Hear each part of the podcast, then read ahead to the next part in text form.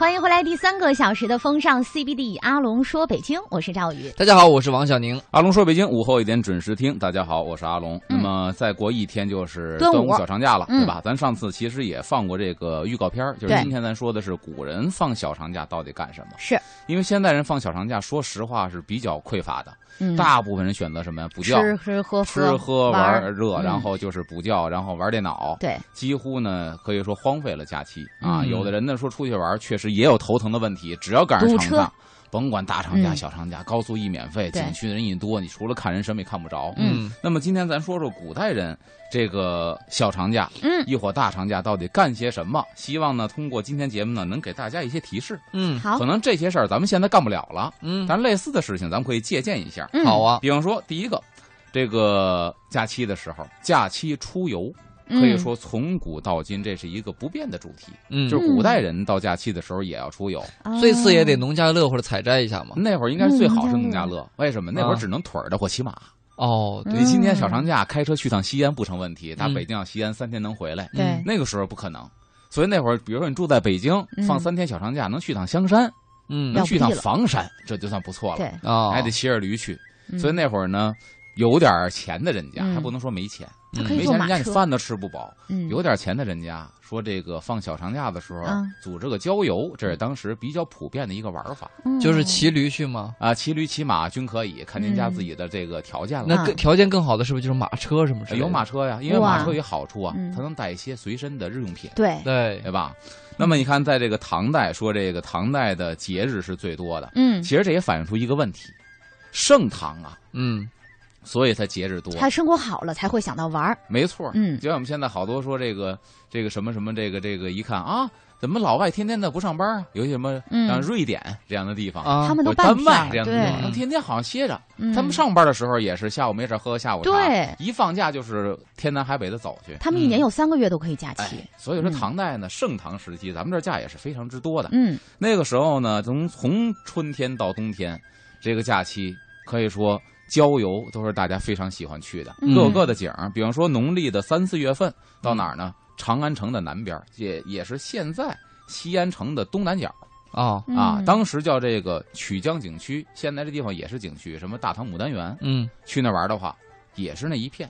啊嗯这个江边特别的有意思。说唐代呢，很多人愿意在开春的时候到这个江边来做一些郊游的活动。嗯说这个杜甫的《丽人行》，有这么两句诗，应该大家耳熟能详：“三月三日天气新，长安水边多丽人。啊，”当时咱们讲上巳节的时候，嗯就说上巳节的人们干嘛呢？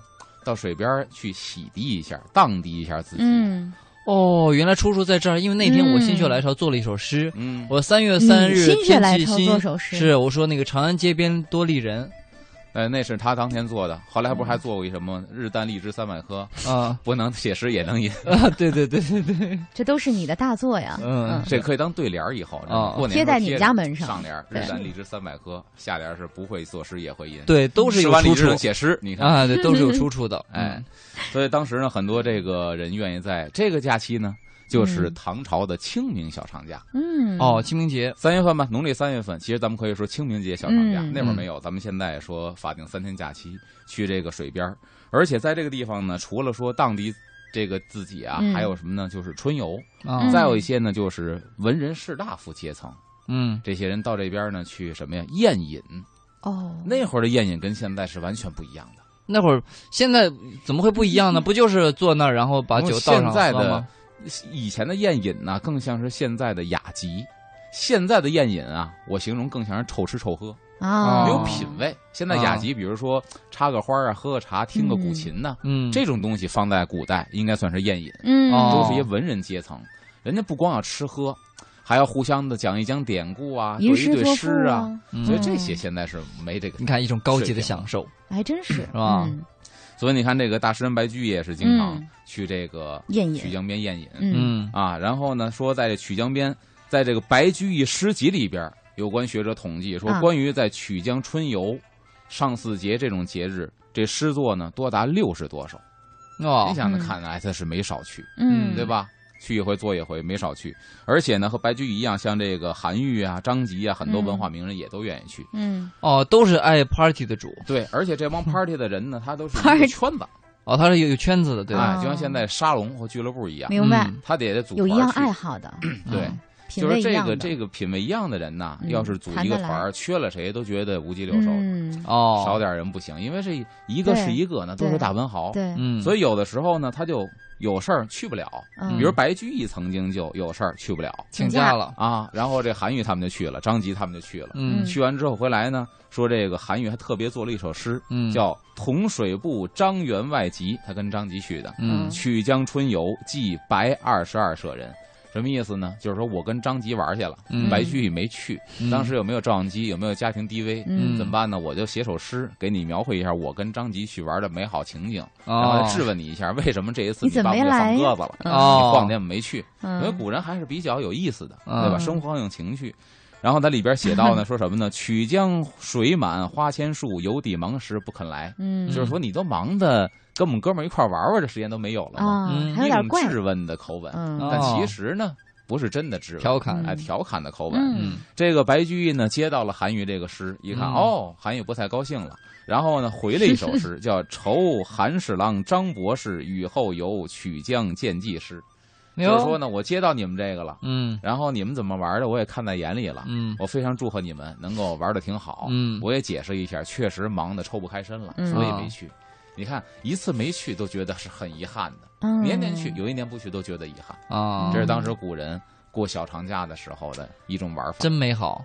这这有点像什么呢？就是现在啊，其实有一种新的玩法是，嗯就是好几个家庭把年假约到一块儿，带上孩子呢，他们去，比如说哪怕简单的放松去一个海岛上面，比如这几个家庭都喜欢，比如打牌，嗯他们就甚至说，我们就到一个岛上，老婆孩子玩，然后男的在那打牌，就打个过瘾。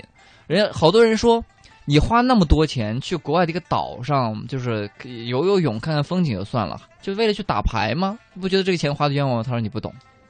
真正跟我们能打到一块儿的，嗯就是这几个人，一年也难难得见了一面。我们通过旅游能够玩的尽兴，那几天就是我们这一年最盼望的事情了。就是所以各有各的玩法。对，我觉得嗯还有一个就是，再美的景色，你要跟对的人。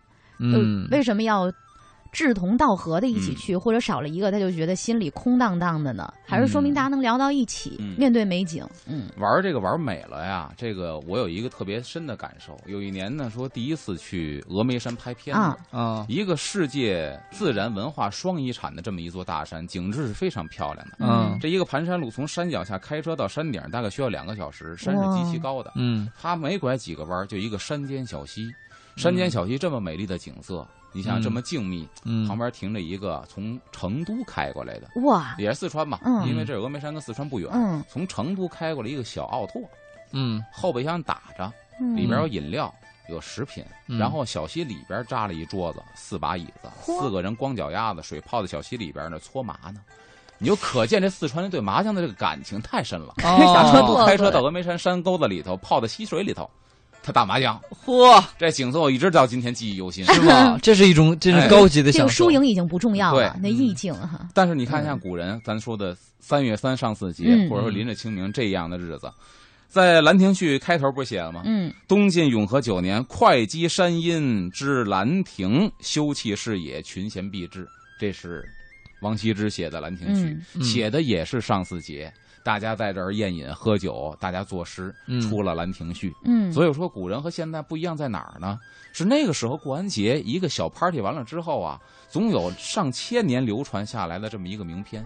现在一个小长假过后呢，景区总有抹不完的到此一游，嗯啊，这就是古人跟今人的差别。嗯，，对哎，这个对于真应该听听今天这节目，大家马上又要出游了。对出游的理解不一样。对，你即使做不出来这个流传千古的名篇，对你也别留下到此一游的各种证据。哎嗯然后这个放假还要干嘛呢？古代的时候放假还有一个就是什么呀，在清理自己。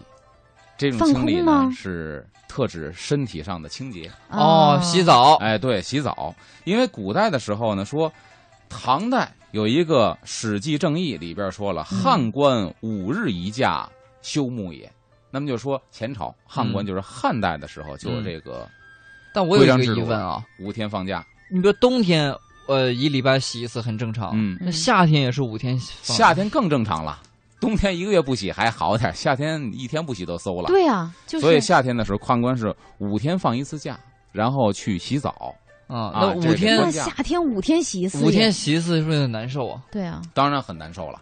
但那个时候呢，条件也有限，啊，擦身倒是可能的，哦而且那个时候比现在要遭罪呀、啊，那个时候不管多热，你都不能够这个赤膊上阵啊，就像露了那个唱袒胸，像那谁写的《河州记》，袒胸露乳是不可以的，嗯哦对吧？你在家里边可能会放肆一些，没有关系。即便是这样，刘玲在家里边喝醉了，嗯把衣服敞开光膀子，坐自己家院里喝酒，嗯别人都指责说你真是太不文雅了。嗯嗯刘玲就反击他，反击他说什么呀？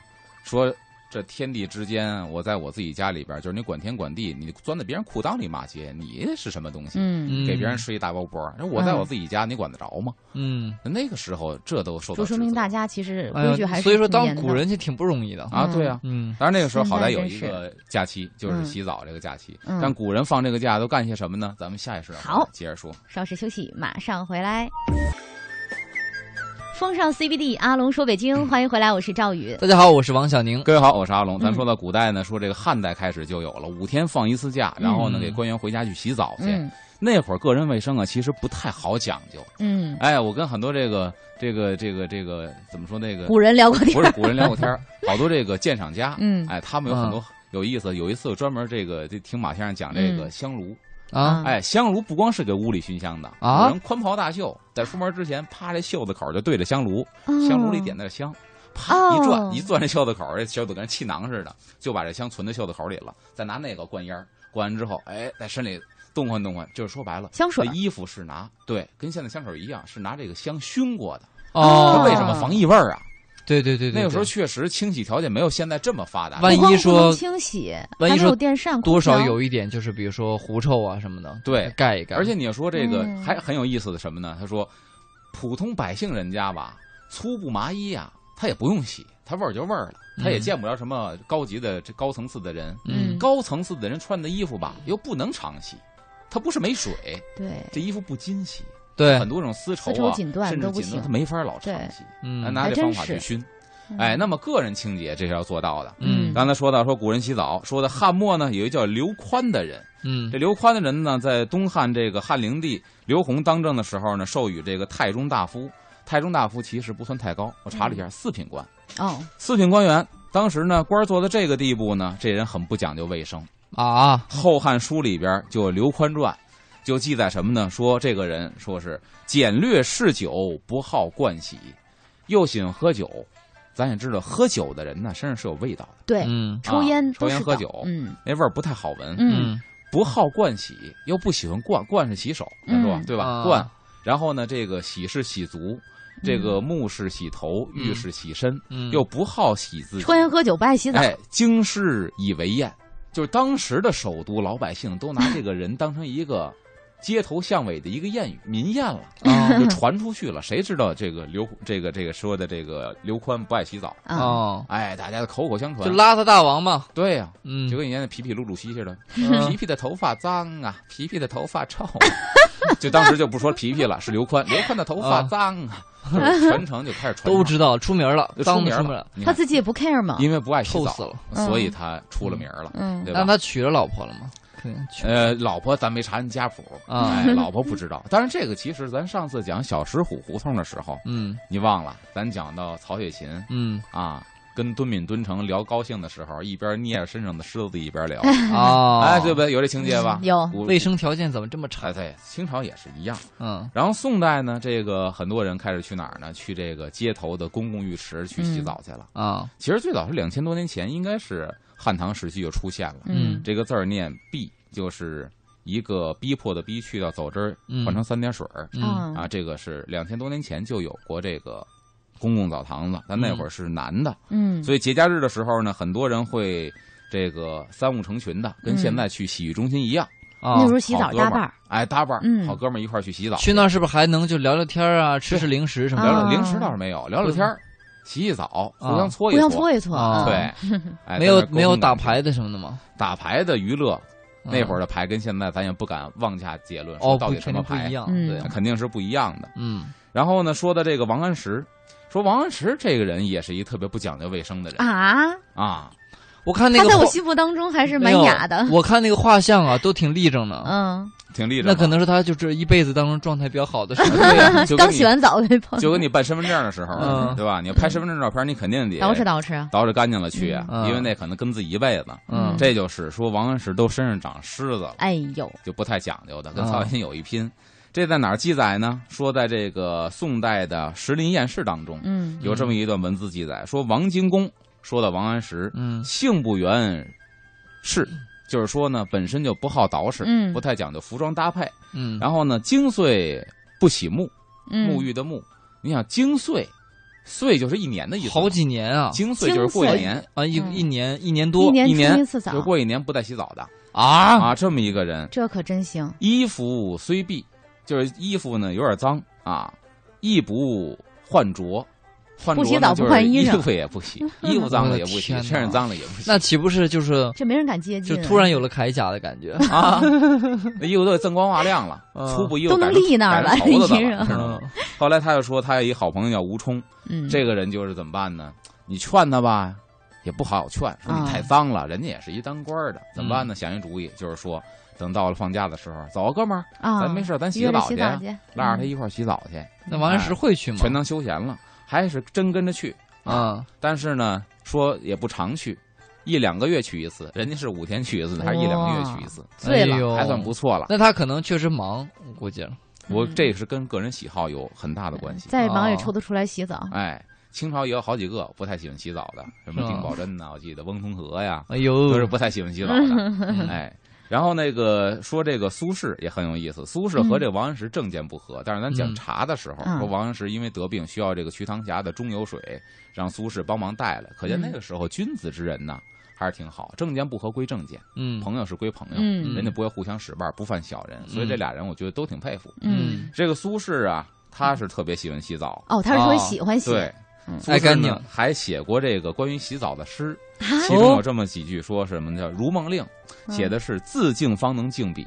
从表面意思看啊，嗯。我洗干净了，才能要求别人洗干净了。嗯。其实这也是一个政治上的思想，对，就是你自身要洁身自好，嗯。你才能去管理别人。然后呢，我汗流呵气，寄予早育人。这是干嘛的呢？就说白了，是澡堂里边搓澡的。嗯且供肉身游戏，淡洗淡洗，抚慰人间一切。什么意思呢？嗯其实说白了，这是一个真实的场景。嗯洗澡去了，嗯，洗澡的时候呢，就是跟那个搓澡的说：“你看，咱都一身臭汗了，洗个澡去吧。”跟那搓澡的说：“进来，咱俩一块儿洗，你给我搓。”人家说：“我不敢，为什么？咱这个级别嗯相差太大了。嗯然后这苏轼呢就安慰他：“淡洗淡洗，都是活人。有什么的呀，嗯对吧？脱干净了，一丝不挂，全都一样，光屁溜子。淡洗嗯淡洗，来来来，洗来洗来。嗯然后最后一句是抚慰人间一切，就是他的一种什么呢？他一种政治的取向，嗯抚慰人间一切。我跟你一个平民老百姓搓澡的，咱光屁溜子一个池子里泡着，你给我搓澡，我只能体察这个民情，嗯在我为官的时候，才能好好的帮助皇上提出一些正确的建议。哦，你看，他从洗澡想到了政治嗯啊，这就是不但爱干净，人品也好。对他的这个可以说反映出他这个人品来了。嗯然后除了洗澡之外，这个古代人放假还要干嘛呢？嗯也很健康，就是健身、啊，他们还健身、体育项目，干一些专门那那骑马那岂不是白洗澡？射箭，洗干净了就是为了出一身汗，出一身汗就是为了再洗澡。哎呀，所以你这个这个观点呢要改一下。嗯现在很多人说，哎呀，我在减肥，我在健身，我不吃饭。我的观点是什么呢？嗯我健身就是为了吃，嗯对吧？你要不健身，你吃的话不是长肉吗？啊我明白了了好好吃，啊我吃完还能不长肉，吃完了然后长劲儿，我再去健身。我觉得这是一个良好的嗯这良性循环了。嗯，听了阿龙这么一介绍，我估计我在古代估计能跟王安石玩到一块儿去，不洗澡是吗？也也不宅去狮子不去，嗯，啊不去太麻烦了。哦。然后这个唐代呢，古代的时候咱说啊，这个一般有什么样的节日呢？比如说正月十五元宵节嗯啊，走百病。嗯这个是一个体育项目，但是这只是针对女人的体育项目。嗯为什么嗯？运动量太小了。嗯就是正月十五这一天元宵节晚上，嗯大家几个好姐们儿，现在叫闺蜜，嗯咱们夸夸溜街去，嗯一定要过桥，嗯说把一年的晦气扔在桥的那一头，哦嗯然后把一个健康的身体带到桥的这头。嗯，这个运动很很很简单。单。嗯，然后清明节呢，荡秋千哦嗯啊，这也是一个体育项目。重阳节这个登高望远，嗯这都属于小体力的嗯运动项目。咱说荡秋千，有人说这是北方山戎部族发明的一种游戏，这种游戏呢是半游戏半军事化训练的这么一个项目被发明出来。哎，荡秋千跟现在的荡秋千是一个意思吗？荡秋千是一个意思，但没有现在这么好，一个板儿两根绳儿站上边儿，啊站上边儿嗯啊那么荡。这个呢，山戎其实离咱们不远，嗯，咱北京有一个山中博物馆，嗯，就是在北京延庆，哦，因为延庆有一个非常有名的一个景点叫古崖居，嗯。嗯。史学家认为古崖居呢一个一个山洞，包括底下的马槽，就是当年山戎驻宅和驻兵的地方。嗯哦山戎部族是春秋时期北方一个非常彪悍的一个少数民族嗯啊。当然，现在我们还可以看到他们的一些历史遗迹，嗯就在北京延庆。嗯有时间可以去感兴嗯趣看一看。说的山戎部族呢，发明了这个秋千，而且这寒食节荡秋千呢，在这个唐代非常流行。嗯，说这个玄宗皇帝李隆基呢，还给他赐了一非常好听的名字，叫半仙儿，哎呦，管这叫半仙。嗯嗯然后这个五代的时候呢，说这个半仙之戏啊，就记载了天开元天宝仪式里边记载了，说当时呢叫做天宝宫中至寒食节，竞数秋千，令宫嫔备戏，笑以为宴乐。说白了呢，让女孩子们荡秋千，嗯然后呢当成一种赏心悦目的表演。嗯皇上以及嫔妃呢在这儿看，嗯，高高兴兴的，在这儿呢还一边吃一边喝，嗯在宫廷里边宴饮，帝呼为半仙之戏，就是李隆基呢把这叫做半仙之戏，嗯，然后都中市民而呼之，就是当时京都的上层士、嗯下层民都把这个秋千称作半仙之戏。哦哎，李隆基就给他起了这么一个名儿。嗯其实半仙后来在中国古代的这个水军操练上也起过非常重要的作用，啊，对吧？你在内陆的冰顶嗯没有实战的可能性。啊你想，我们操练水兵在清朝时候在哪儿操练？昆明湖上、嗯嗯颐和园。嗯，你确实你没有海，在北京周边，浪也不大，对。那么秋千呢是那种大秋千。嗯我们小时候也其实有过这种游戏，但有能站好多个人铁船，啊，四头。啊，它可以晃，你就人就是要在上面站稳了，对做动作，嗯其实就是为了仿照这个在海里的哦这种状况这个意思训练水兵用明白哦也是一个嗯军事功能在里边儿。嗯哎，所以荡秋千呢，除了这个之外，还有什么呢？就是蹴鞠，哦，也是古代非常喜欢的一个宁喜。欢，踢球吗？哎，对，踢球。嗯，关于踢球，那乐子就多了。这么着，咱们下一时段回来接着聊。好，好一会儿王小宁给我们分享一些蹴鞠的知识啊。呃真是踢球知道，蹴鞠还真是不知道。风尚 CBD，阿龙说北京，欢迎回来，我是赵宇。大家好，我是王小宁。各位好，我是阿龙。咱们嗯说古人小长假，说这个清明除了荡秋千，还有什么呢？王维写道：“蹴鞠屡过飞鸟上，对吧？秋千竞出垂杨里。”就说明呢，秋千和蹴鞠都是清明小长假古人愿意干的事情。嗯比如唐代的时候，宫里边就已经有什么了，就是专业供皇上赏玩的足球队了，就，说明踢的都不错，自己组队儿。那也是国家队吧国？家队啊呃就是宫里边他不参赛，哦就是给宫里边皇上表演用的这么一个队伍。哦，除了男足呢，女足叫白打，就是女足也有、啊叫白打，还有女足，有男足有女足，供皇上这儿赏戏。那用的都是一样的球吗？呃，用的球都一样。其实那个球嗯蹴鞠的球啊，也是皮球，内胆用 CPO 做，就是哦膀胱。哦，啊，里面加一点填充物是吗？呃，就吹气儿就可以。哦以前在北京有这样的幌子，酒铺里边用这个，酒馆用膀胱，就是猪嘴崔巴一溜，跟气球似的，一溜、嗯啊。黑白照片我见过，很大的，就跟气球一模一样，就是猪崔巴。哦，然后你一看像气球，其实不是。你想那个年代哪有气球啊？清末的时候，嗯其实那个是幌子，用猪崔巴吹起来，挂在那儿当哦，幌子。嗯那等于现在足球内胆一样，外胆就是皮子，那等于以前的古人踢的就是内胆啊。呃，不是内胆外头必须得罩那个皮子缝外胆，嗯里边哦充内胆，跟今儿的足球其实差不多，嗯哦，我还真很像了，技术很先进了。嗯那么那个时候说这个这个蹴鞠呢有意思，说这个公词里边，嗯诗人王建写的公词里边说：“寒食内人常白打，库中先散与金钱。”什么意思呢？就是宫里边女足在踢球，啊，这个时候呢。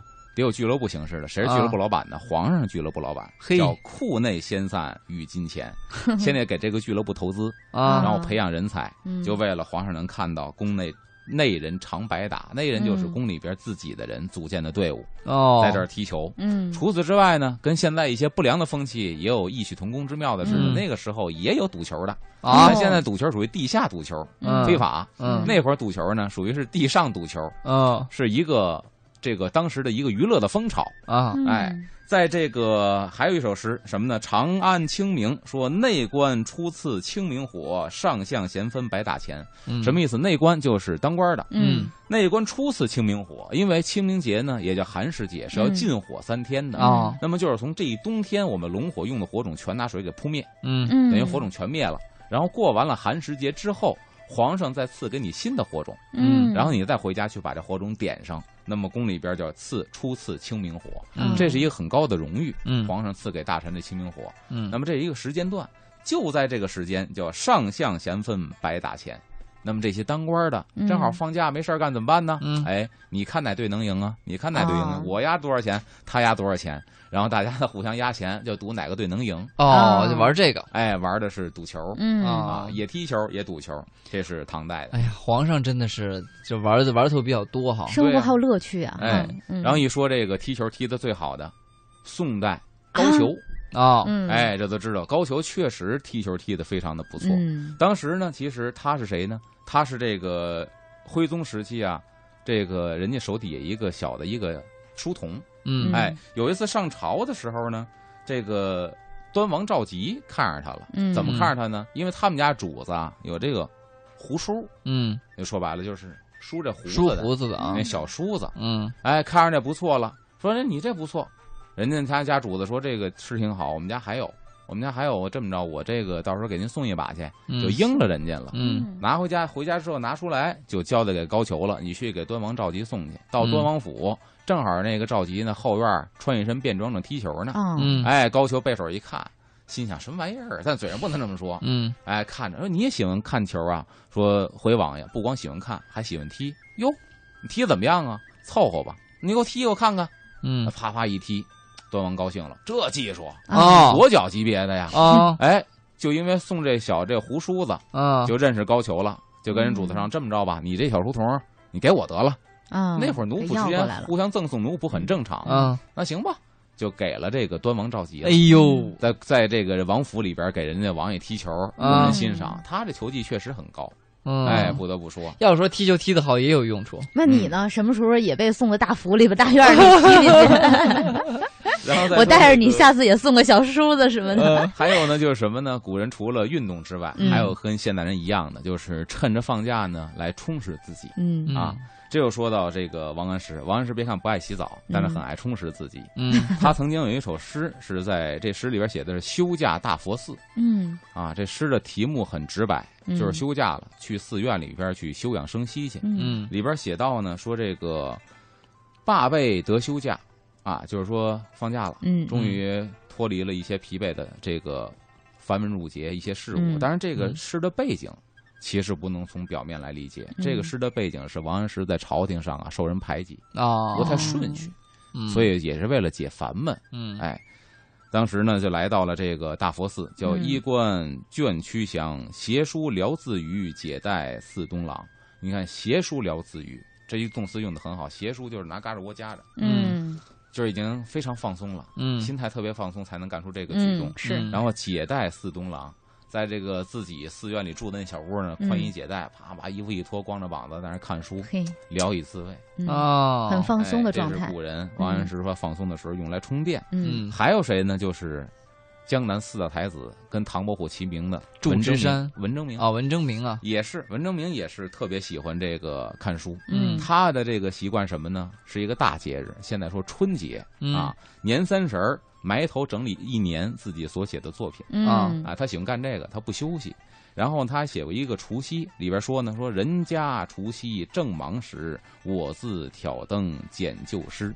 嗯，就是别人家过年热热闹闹的，嗯人看春晚呢啊，嗯没有春晚，人家放炮竹呢，嗯人家吃团圆饭呢，他是自己在书房里整理自己一年的作品，哎呦有心人。也是对自我很欣赏，也是很很自信。的一个人。对，嗯好像听说是，呃，这什么就是唐伯虎是什么，就是画也画得好，然后嗯字儿也写得好，然后诗也做得不赖，就是都很全呢。嗯然后呢，说朱朱之山朱之山的字儿好，然后说嗯文征明的文就是文文采好。嗯嗯，哎，除了文征明，还有一个就是咱这个唐代的大诗人贾岛。哦，嗯贾岛，贾岛很有名，贾岛呢有这么几个特性。第一个，贾岛是一个疯魔嗯有一个非常著名的一个事件，嗯大家可能都知道。一天晚上，自己骑着驴作诗嗯啊，叫做什么？这诗很有名儿：“鸟宿池边树，僧敲月下门。嗯想半天是敲好呢，还是推好呢？嗯对吧？后来呢，成了一个词叫推敲，啊从贾岛这来的。一直想这个事儿，就撞了谁的马呢？撞了韩愈的马了。嗯韩愈当时是唐朝啊首都京兆尹，就是当时首都不是长安城吗？嗯市长市长把他的仪仗给撞了。呵不得了，你说你撞了市长的仪仗了，嗯逮起来，韩愈下令逮起来，谁撞的？贾岛撞的，带过来。你撞我马怎么回事啊？嗯他倒很时尚，我在这驴上想事儿呢。嗯啊，这个鸟宿池边树，僧敲月下门。我想僧推月下门，你觉得哪好？直接问市长。嗯这市长也是一个文人呐，嗯啊对文人相惜。嗯哎，哦，你因为这撞我的撞我的马了，没事没事，你们都下去吧。哎，咱俩聊聊聊，我嗯觉得呀，僧敲月下门好。嗯他说：“您说为什么僧敲月下门？我也觉得这好，因为这个如果用僧敲月下门，这幅画面就活了。嗯，为什么呢？鸟啊都是什么呀？倦鸟归林，嗯夕阳西下，鸟就上树啊休息了。这天刚一亮呢，鸟叽叽喳喳醒了，对吧？嗯它是根据这个太阳运转调整自己休息时间的。嗯那么这时候你想，月下门天已经黑了，这鸟呢站在树杈已经睡着了。嗯一个老僧回到寺院，梆梆梆一敲门，这个声响惊动了鸟，这鸟扑啦扑啦飞了，这嗯画面就活了。嗯如果一个老僧回到寺院，是悄没声的一推门的话，嗯鸟还站在树枝上，嗯，所以这画面呢，它没有动起来，没有活。对我觉得僧敲月下门好。我也同意，嗯俩人越聊越投机，行，就这么定了，叫鸟宿池边宿，生僧敲月下门。俩人因为这撞撞了一仗啊，嗯哎，不打不相识，成了朋友了。嘿嗯这是贾岛。有缘，嗯贾岛二一个呢，就喜欢喝酒，跟刘林跟什么刘林刘伶齐名哦啊，嗯说了编辑了，刘伶齐名。刘伶嗯当时谁呢？唐伯虎，明代唐伯虎，嗯他也喜欢喝酒。喝酒的过程当中，别人给他出一上联说“刘伶饮尽不留灵”，你能对出来吗？说刘伶啊，喝酒喝醉了，他喝这酒一点不剩，酒腻子、嗯啊，不留灵，一丁点儿都不留。嗯他就想了，想贾岛了。贾岛醉来非贾岛，刘伶饮尽不留灵。贾岛喝多了，他喝到什么时候算美了哦？得喝躺下算美了。贾岛醉来非贾岛，就不是假装倒真倒下了。哦刘伶饮尽不留灵，一丁点零头都哎呀，不留。太有意思哦了！你说文人之间的这种对话哈，哎它是另外一个意境。对一听的话，哎，看时间差不多了，咱们待会儿下一时段回来说。好的。风尚 CBD，阿龙说北京，欢迎回来，我是赵宇。大家好，我是王小宁各。位好，我是阿龙。刚才说到这个贾岛，我说是有点半疯，嗯这形容他其实一点没错，喜欢喝酒吧。嗯另外一个他呢，也在除夕之夜喜欢呢，就欣赏自己的诗篇。哦，文征明是除夕之夜整理一年自己的旧作，嗯他是什么样呢？有记载说，每至除夕，必取一岁所制己上，把自己一年的诗作搁在几案之上，在桌子上码好了，嗯然后呢，焚香再拜，啊烧香自己拜自己的诗，你知道吗？高哎啊，我觉得有情趣。泪酒祝曰：“泪酒一杯酒，咵洒地洒地上哎，祭祀祝曰啊，此吾中年苦心也，痛饮长谣而罢。就是说，这是我一年所写的，然后还得拿出经典的诗作自己吟唱一番。然后最后是点上香，然后酒一洒到地上，然后一尊怀里江水，一定要火，一定要火呀！所以你看，这贾岛比这文征明就疯魔，哦还真是他祭拜自己的诗，祭拜自己这很有意思。嗯，这是喜欢充电的嗯过节，还有喜欢干嘛的呢？还有喜欢加班的。哦但是古人加班啊，领导会批评你，小同志啊，要注意休息啊。哦不，像现在领导，你要加班啊。嗯这个是有一个实事儿的，什么实事儿呢？汉书》里边记载的一个张福的公务人员，现在公务员，嗯他的职务是什么呢？叫做贼曹。贼呢，就是抓贼那个贼；嗯曹是曹操的曹。嗯，在古代，贼曹是干嘛的呢？我知道，哎，我是不是那个就是管典狱的，就是监狱里面那个呃看犯人的，在此之前呢，他也管。犯人进来之前是干嘛的？他是抓犯人。对，抓贼、看贼，嗯，哦，他是这么一个流程，跟现在刑警队那嗯我明白了，有点意思就有点像是什么跟捕快对接的。啊，对，就算现在刑警队吧，嗯大家好理解啊，只相当于这个，他就是你想管治安的，一年四季都没歇着的时候，嗯对吧？嗯你过年的警察都得值班，嗯他也一样。所以说呢，他是这个在汉代的时候呢，这个夏至跟冬至这两至都是国家的法定假日。嗯那么这官员呢都放假了，有一年说这个冬至的时候呢，唯独这个张福作为一个刑警队的一个一个队长似的这类的职、嗯职务，他就不能够放假，所以呢 正常的工作。他但是领导让他放，他不放，哦，他愿意自己坚守岗位，他值班，在这值班我就。要加班。哎，当时也是一个社会背景什么呢？嗯就是治安不太好，嗯所以他要加班。那么说他，别人都说这是一好干部，可是呢，当时的这个御史中丞叫薛轩，嗯嗯听人说说，你看这这国家法定假日，人家都不歇假，他不以为然，出来呢，他开导这个张福，说什么呢？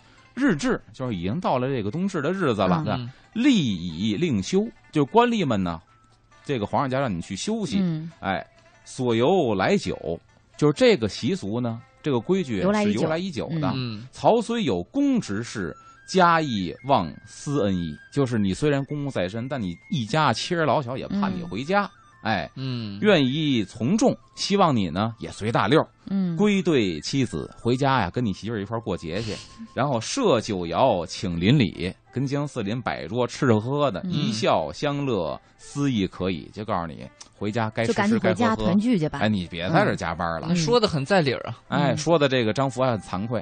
啊，嗯。结果呢，还真就是按他说的办了。以后的能能不加班且不加班，嗯，确实国家给你的假就是让你劳逸结合的。哎 你笑啥，王小宁？你听到说能不加班就不加班的时候，你会心的一笑。我我看了一眼赵宇，啊，没关系，王小宁可以休假，不给钱不就完了？哎，这是说他，还有呢，这个节假日，嗯呃，不愿意放松的还有谁呢？嗯就是一个叫做这个《三字经》里边提到了唐朝的这个刘晏，嗯，刘晏，《三字经》里面写啊，咱念一下《三字经》，说唐刘晏方七岁，举神童，作正字，嗯什么意思呢？刘晏是七岁就举了神童，说白了七岁中举，嗯哇，这个人非常有学问。他是谁当政的时候呢？唐玄宗李隆基当政的时候，一个小神童。哇，嗯先说一下这个典故，嗯，然后呢，说他做的是什么呢？做的是校字官，就是他的学问已经能给古籍校正文字了。你这字错了啊！嗯所以七岁的孩子应该能这样相当高，学问很高。玄宗李隆基呢，就问他说：“你这么高的学问都能校字了，我问问你，咱们中国的文字有没有不正的？不正的文字，这个很难。不正的文字多了，对呀。但是他就说有。他说：你说哪个文字不正？朋，朋乃不正，朋友的朋。他说嗯为什么呢？两个月都往一边偏，这字儿不正。这确实从字面上看的话，形状是不正，嗯，但它暗含什么意思呢？当时朝廷里边啊，朋党营私太厉害，哦哇，所以这个是不正之风。他单挑这个字，对，朋字不正、嗯啊。玄宗李隆基就领会了他的意思，哇塞乃神童，真是神童。所以把他都录入《三字经》里边了。哎呀，人家那御史言官都是一大段一大段的这个就是上书哈，人家一个字儿一字儿上谏，嗯，对，而且是年方七岁的一个孩子。嗯。那么他也是特别不愿意休息，在这个《新唐书·刘晏传》里边记载说，刘晏呢是什么呀？至夜后止，嗯。就是天天工作到后半夜。啊。你想古人的休息时间呐，嗯，那会儿啊，那九点以前，基本上嗯。太原老山七点到九点人定出就上炕睡觉了，嗯。他是到夜里十二点之后。哇。啊。虽然休患不废，什么意思？皇家放假不是五天洗回澡吗？嗯。他也是不洗澡，嗯。该洗澡不洗澡，嗯，天天在这这值加班儿，嗯。哎，也是在这儿就臭在办公室了。加班加点儿。然后呢，汉朝一样，唐朝呢也是不支持大家去加班的，嗯鼓励大家能够休息。当时呢，有一个这个叫做唐唐敬宗当皇上的时候，长安市市长京兆尹嗯，叫刘希楚，就对部下就说，做好一个这个员工呢，你们要懂得劳逸结合。嗯他说的什么呢？说诸公各自聊本分公事，晴天美景自意游赏。嗯就是这么好的一个景色，你们不要辜负了大好时光，嗯出去肆意的游玩一下吧。物质拘束，就是千万不要拘束了自己，每天都已经很累了。嗯，而且唐朝呢有一个非常完备的休假的体制，那么这个时候呢有要求加班的，怎么没办法？比如说这个岗位确实得加班，那你只能加班了。也有一个事例，说什么呢？唐玄宗的时候啊，说宰相叫这个苏挺，还有刑部的尚书叫李毅，这俩人在宫里边值班，是什么日子呢？中秋之夜，花好月圆。啊，因为要皇上值班，没有办法。他们在宫里边呢，除了值班之外，干嘛呢？跟同僚在宫里边饮酒赏月，啊。开元天宝仪式记载说什么呢？嗯撤去灯烛，为何呢？清光可爱，何用灯烛？换句话说，就是在这一边吃一边喝，把蜡吹了。啊，咱们在月光之下，一轮明月，皓月当空。咱就着月光吃多好。哎，你说加班能加的这么有意境哈？嗯，这时候旁边我就唱了，我就开唱了，你白月光，哒滴哒哒哒哒。这儿也开唱了啊。，月亮光光，月亮光光，哎呀，我觉得端午小长假马上就要来了，嗯然后我们投这小长假听阿龙讲了一期古人怎么过假期。嗯，有一些可以听听而过，借有的可以借鉴的地方。对对嗯，比如说我们注重一些精神文化生活，对比，如说我们到一个景区的时候，虽然留不下千古的名片，至少不能留下一些我们来到这个地此一游别留下哎证据，对吧？对，嗯那祝大家这个小长假过得愉快哈。嗯，稍后的时间交给律动工体北，有请郝迪和向坤。我们明天中午十一点不见不散啦，拜拜。拜拜。